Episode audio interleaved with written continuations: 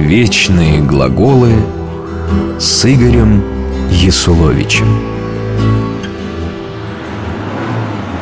Тормози.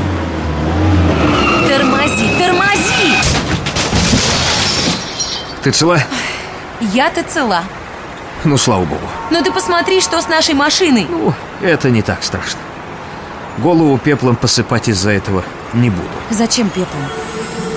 Посыпать голову пеплом значит находиться в крайней степени отчаяния, переживать сильное горе, сильно сожалеть о чем-то. У древних народов Ближнего Востока посыпание головы пеплом, пылью, землею было частью ритуального выражения горя. Скорбящий рвал на себе одежды, волосы, надевал вретище, рубаху из грубой ткани, подобную мешковине, и посыпал голову пеплом и пылью.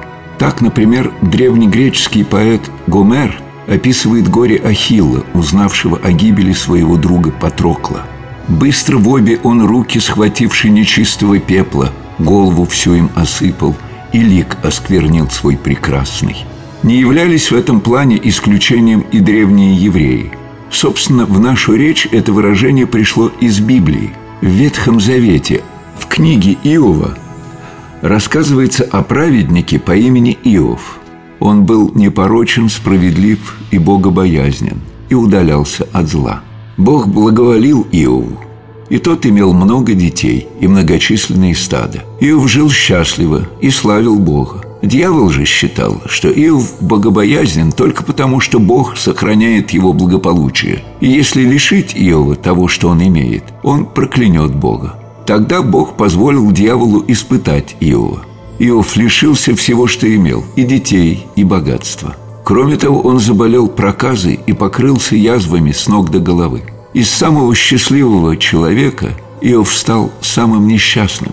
Пришли к Иову и его друзья, чтобы утешить страдальца, но, увидев праведника в таком бедственном состоянии, возвысили голос свой и зарыдали, и разодрал каждый верхнюю одежду свою, и бросали пыль над головами своими к небу. Таково происхождение этого выражения. А что же Иов? Иов так ответил жене своей, которая предложила ему похулить Бога из-за свалившихся на него бед. Неужели доброе мы будем принимать от Бога, а злого не будем принимать? Дьявол был посрамлен – а Иов впоследствии за свое терпение щедро вознагражден Богом. Вечные глаголы –